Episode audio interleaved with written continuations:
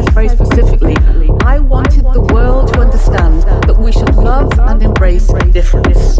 But somehow he didn't include the idea of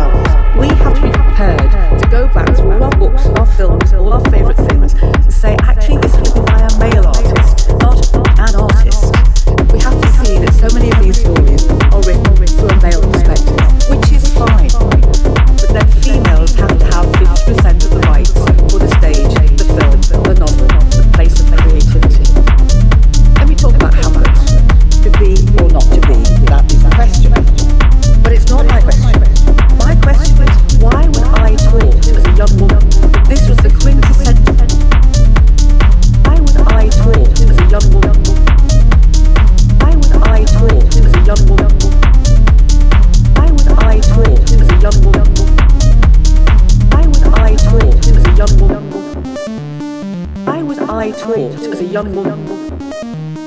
I was I taught as a young woman? I was I taught as a young woman?